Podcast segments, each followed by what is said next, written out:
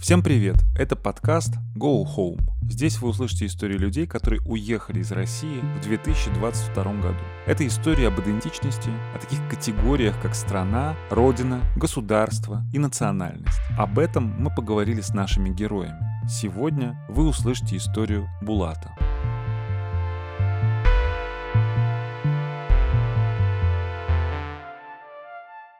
Меня зовут Булат Халилов, мне 35 лет. Я черкес из Нальчика. Вместе с моим другом мы ведем лейбл Red Recordings, поэтому можем назвать себя самодеятельными этнографами.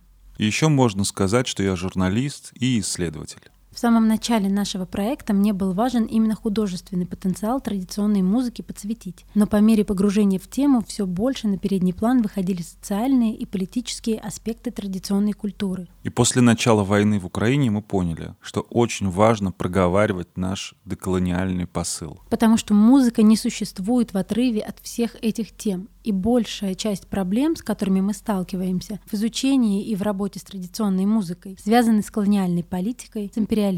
Причем не только с российским. Но в большей степени с российским, конечно. С октября мы с Тимуром, сооснователем лейбла, находимся в Тбилиси. Не знаем, насколько долго мы тут, но думаем, что минимум на год. Для нас сейчас важно входить в местный контекст, заниматься тем, чем мы занимались дома, то есть изучать и работать с местными традициями. При этом не то, чтобы мы переключились и теперь мы грузины. Нет, мы и своей темой занимаемся, и работаем с локальным сообществом. Для нас важно не создавать параллельную среду, где есть грузины, а мы как бы сами по себе. Нам кажется, что это паразитирование. И чтобы этого избежать, мы... Мы не отрезаем российский контингент, но все-таки мы больше сфокусированы на местных, потому что как минимум год нам тут жить, поэтому нужно лучше разобраться в местной среде. Я родился и вырос в Нальчике. Это Кабардино-Балкария. Мой отец строитель, мама учительница английского языка. Мама выросла в селе под Нальчиком, называется Кенджи. У отца сложная история. Мой дедушка по папе был мулой, и в советское время его по этой причине депортировали в Сибирь в конце 30-х, начале 40-х. Но он из ссылки сбежал, пешочком дошел до Владикавказа, потому что домой в Нальчик ему было опасно возвращаться. Он там женился на моей бабушке, осетинке. Они переехали в Дагестан, в Хасавюрт, где мой папа и родился. Кроме него в семье была еще одна сестра и два брата. Хасавюрт — это город на границе Чечни и Дагестана. Там смешанный национальный состав. Черкесов и осетинов там почти не было. Моя бабушка, папина мама, не знала черкесский язык, а мой дедушка не знал осетинский язык. И дома разговаривали на русском в основном. Поэтому мой отец вырос не в черкесской языковой среде и язык не знал. Позже они вернулись в Нальчик, там папа познакомился с мамой. В общем, я родился в семье, где отец не знает родной язык. Его знает только мама. Так как я рос в городе и сильно не был погружен в языковую среду, Несмотря на то, что язык я знал, я говорил с ужасными ошибками и акцентом. И в селе надо мной даже старшие смеялись. И у меня было так, что я вообще решил не говорить. И в какой-то момент я подумал, что мне вообще не интересно, для чего вообще нужен родной язык. Можно же просто по-русски говорить, они его понимают. И в целом я подумал просто выучить английский и русский, чтобы со всей Россией разговаривать. Россия, особенно Москва, представлялась мне главным прогрессивным местом, куда мне нужно стремиться. А следующий уровень — весь мир. Еще был момент, школьное образование и официальная презентация нашего народа тоже очень странная, даже в школах Кабардино-Балкарии. Тут нужна небольшая историческая справка.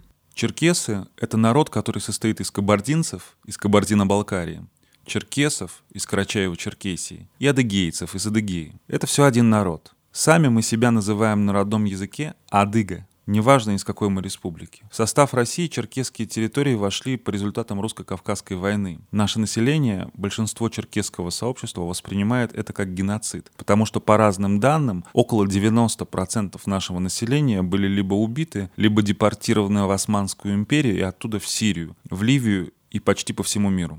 Допустим, в Турции черкесов сейчас больше, чем на исторической родине. Но при этом они не могут вернуться. Россия не признает их соотечественниками.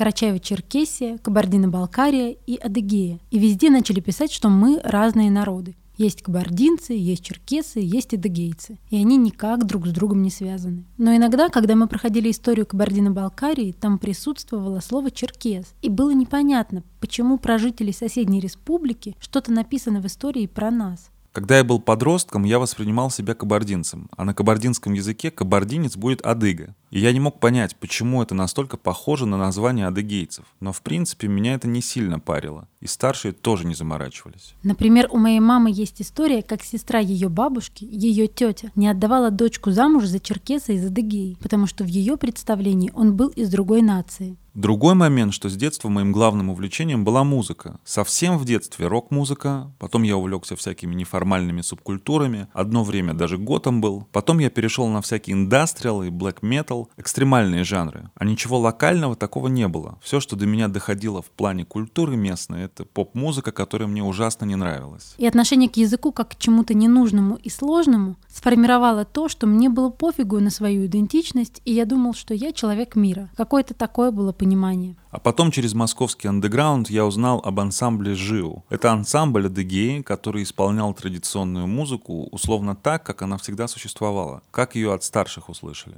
На тот момент мы уже познакомились с Тимуром, и когда мы эту музыку услышали, мы удивились, что оказывается это может звучать так. Поехали и познакомились с Замудином Гучевым, это основатель этого ансамбля, и он перевернул наше представление сначала о музыке, а дальше и о культуре в целом. Когда я только к нему приехал, я подумал, что этот человек глубоко погруженный в традиции, и я сейчас приеду и на своем корявом родном языке буду с ним изъясняться. Я ему сказал, что не очень хорошо говорю на родном, и что лучше, наверное, говорить по-русски. И он сказал, нет, зачем? Ты нормально говоришь? Я черкес, ты черкес. Зачем нам говорить на другом языке, если у нас есть общий? Изначально вовлеченность получилась чисто эмоциональная. Вау, какая крутая музыка, я хочу как-то с этим себя ассоциировать. Дальше уже, когда слышишь песни или когда начинаешь записывать, тебе интересно, о чем они. Как и во многих традициях, песни были не просто развлечением, но и средством передачи информации истории. Стало понятно, зачем учить язык. Чтобы понимать эти песни. Чтобы говорить с людьми, которые эти песни поют. Продвигаясь вглубь, невозможно стало всякие политические моменты оставлять. Пришлось задумываться о колониальных контекстах. В ходе работы с ребятами разных национальностей на Кавказе, с осетинами, карачаевцами, чеченцами, возник некий рост самосознания этнического, но не националистического.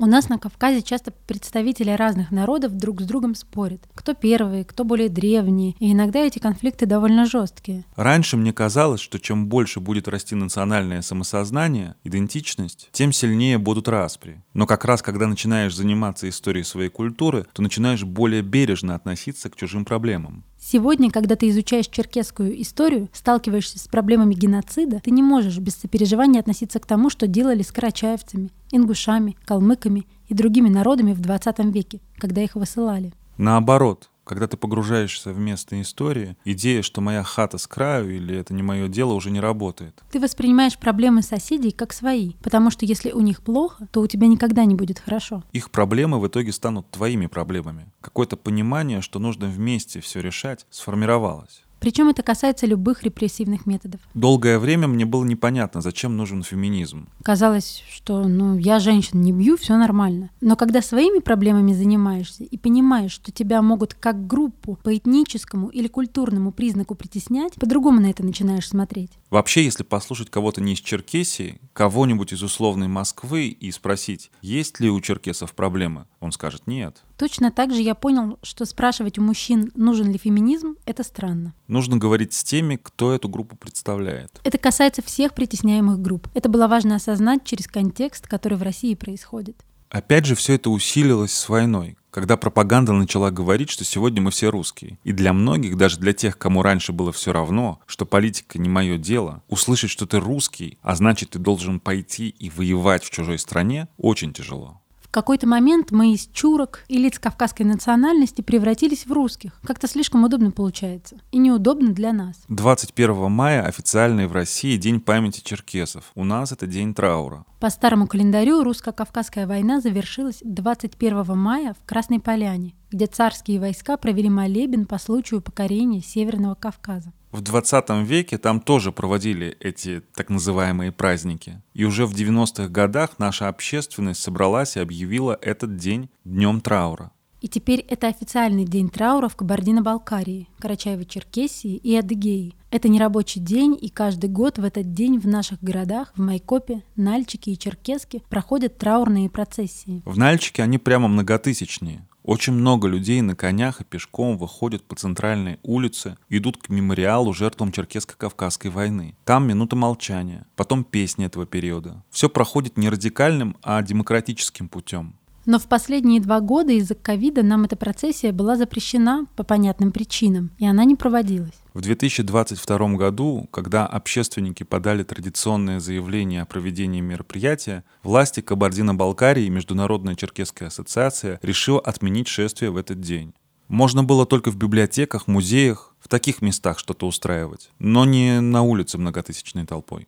И когда люди спрашивали о том, с чем это связано, официальной версии не было. Но по словам директора Черкесской ассоциации, процессия отменена в связи с ситуацией на Украине. И никто из нас не понял, как связано традиционное шествие в Нальчике с ситуацией в Украине. И в итоге не такое массовое, но самоорганизованное шествие все же было. В этот момент мы поняли, что прям настолько это нас касается. Теперь нам вообще все могут запретить. 17 числа мы узнали, что не будет шествия. И с 18 по 21 готовили альбом песен того периода. 21 его быстро издали. И 21 же провели в местном баре такую встречу, где наши артисты играли эти песни. И один историк рассказывал про контекст этих событий. Очень много людей пришло. Когда пошли запреты, люди начали задумываться, а что будет дальше? Почему это надо запрещать? И во многом для нас этот альбом и вообще то, что мы делаем, стало протестной деятельностью. С другой стороны, протест может быть не против государства, а против социальных каких-то штук. Например, у нас сейчас новые резиденты, группа Мист из Адыгеи, которые довольно неканонично традиционную музыку играют. Сегодня, когда можно взять российскую пропаганду, которая всех нас уравнивает и называет русскими, и я думаю, что это проблема для русских тоже. Если мы русские, то кто тогда они? И что вообще такое русское? Если чеченец русский, то русский из Пскова это кто? Мне кажется, что тут одними из первых должны были сильно задуматься русские. С другой стороны, есть, условно говоря, западная колониальная политика, где в целом есть Запад, который диктует, что такое будущее, и есть мы, которые должны к этому тянуться. Сегодня протест — брать ту музыку, которая прямо сейчас не может мне принести выгоду, которая институционально никак не поддерживается, из которой проблем у тебя, казалось бы, будет больше, чем плюсов. Но люди все равно этим занимаются, и мне кажется, из-за того, что чувствуют сознательное или случайно сформированное притеснение и начинают как-то реагировать. Я надеюсь, что я вернусь. Надеюсь, что будет время, когда можно будет спокойно высказываться. Я не считаю, что у меня хоть какие-то радикальные идеи есть, но сегодня такой рандом, что я не знаю, насколько завтра изменится законодательство, и будет ли то, что я говорю, расцениваться как противоправное действие. Но я уверен, что ситуация поменяется. Я убежден или надеюсь, что будет время, когда мы сможем вернуться. Опыт нашей диаспоры учит тому, что мы, как культура, можем существовать не только на родине, а эта чужбина дает нам новые смыслы и новые контексты, с которыми тоже надо работать. Конечно, ничего хорошего в том, что мы уехали, и причина, по которой мы уехали, не очень. Но если смотреть с холодным рассудком, есть много сильных сторон, которые мы здесь можем проявить, и которые будут на пользу как минимум нам, а может быть и кому-то еще. Исторически у нас с Грузией контакт был очень плотный, но в целом сейчас, когда мы общаемся с грузинами, они ничего не знают о жителях Северного Кавказа. Хотя официально у них есть такое, что мы общий дом для всех кавказцев, но они ничего про нас не знают. То же самое мы, очень мало что про них знаем. И вот сейчас этот опыт изучения друг друга не через книжечки или то, что по телевизору показывают, и не через комменты в интернете, а через реальное общение друг с другом. Не обязательно мыслить государственными границами. Если сравнивать с Нальчиком, то здесь музыкальная индустрия лучше развита, хотя тут тоже есть большие проблемы, но есть чем работать. Когда мы приехали, мы видели большой интерес от местного сообщества. Нам сильно помогают грузины и иностранцы, которые сюда приехали. На третий месяц мы с Тимуром подумали, а почему мы раньше раньше сюда не приезжали. Здесь есть чем работать. Но из-за того, что мы мыслили в государственных рамках, мы думали, что как-нибудь потом, и там без нас разберутся. Здесь не без проблем все. Тут есть проблемы и с колониализмом, и с империализмом. Но я только приехал, и какого-то глубокого исследования мы еще не делали. Поэтому публично я пока высказываться не хочу. Грузинский империализм в их отношении к Абхазии и Южной Осетии – это проблема. С другой стороны, есть большие проблемы с демонизацией Грузии в Абхазии и среди осетин. У нас всегда, когда кто-то едет из Нальчика в Москву, он говорит «я в Россию поехал». Кажется, что эта позиция быть причастным к чему-то большому и сильному. После того, как нас столько гнобили, условно говоря, люди ищут, как им не быть жертвой, как вписаться в мир, который им предлагают. И для многих это, конечно, ассимиляция и принадлежность к большому народу. Это выход, это удобно. Ну и еще истории завоевания Кавказа нам преподносят так, как будто бы Россия пришла и принесла нам цивилизацию. И мы такие такие, о, классно.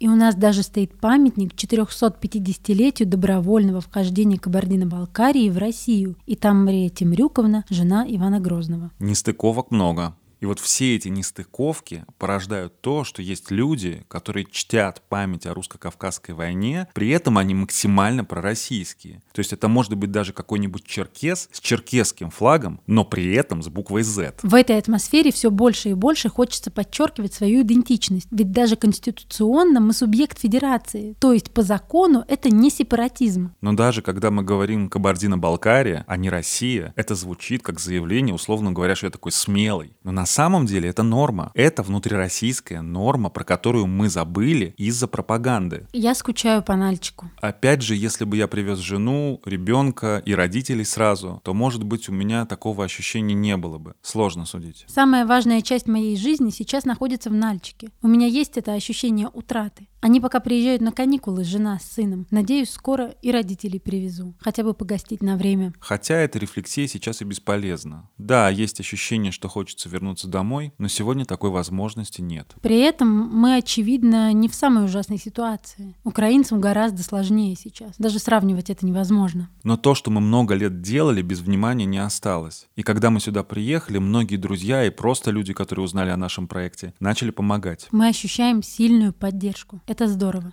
Есть и другой стимул. Мы приехали в Грузию, и в плане работы с традиционной музыкой тоже большой кризис, и именно туризм на это влияет. То есть музыку они исполняют в целом ту, которую сами грузины думают, что туристы хотят слушать. Представление о туристах у грузин формирует то, как они часто работают со своей культурой. И для многих людей из Грузии это проблема. Они не хотят, чтобы так было. И наш опыт — это что-то новое для них. И мы видим, что можем быть здесь полезны. Для нас это важный момент, потому что не хотелось приезжать и просто использовать Грузию, Тбилиси как хинкальную, где можно покушать безопасно. Хотелось что-то делать, и это получается. В ближайшем будущем мы здесь будем ездить в экспедиции с местным чеченским ансамблем. Потом у нас запланировано несколько радиоэфиров на местном радио. В общем, работы очень много. Будем делать визы. У нас в планах европейские туры. Вот таким маленьким, но живым мостиком для культурного обмена с Северным Кавказом мы хотим стать. Все это не дает отчаиваться.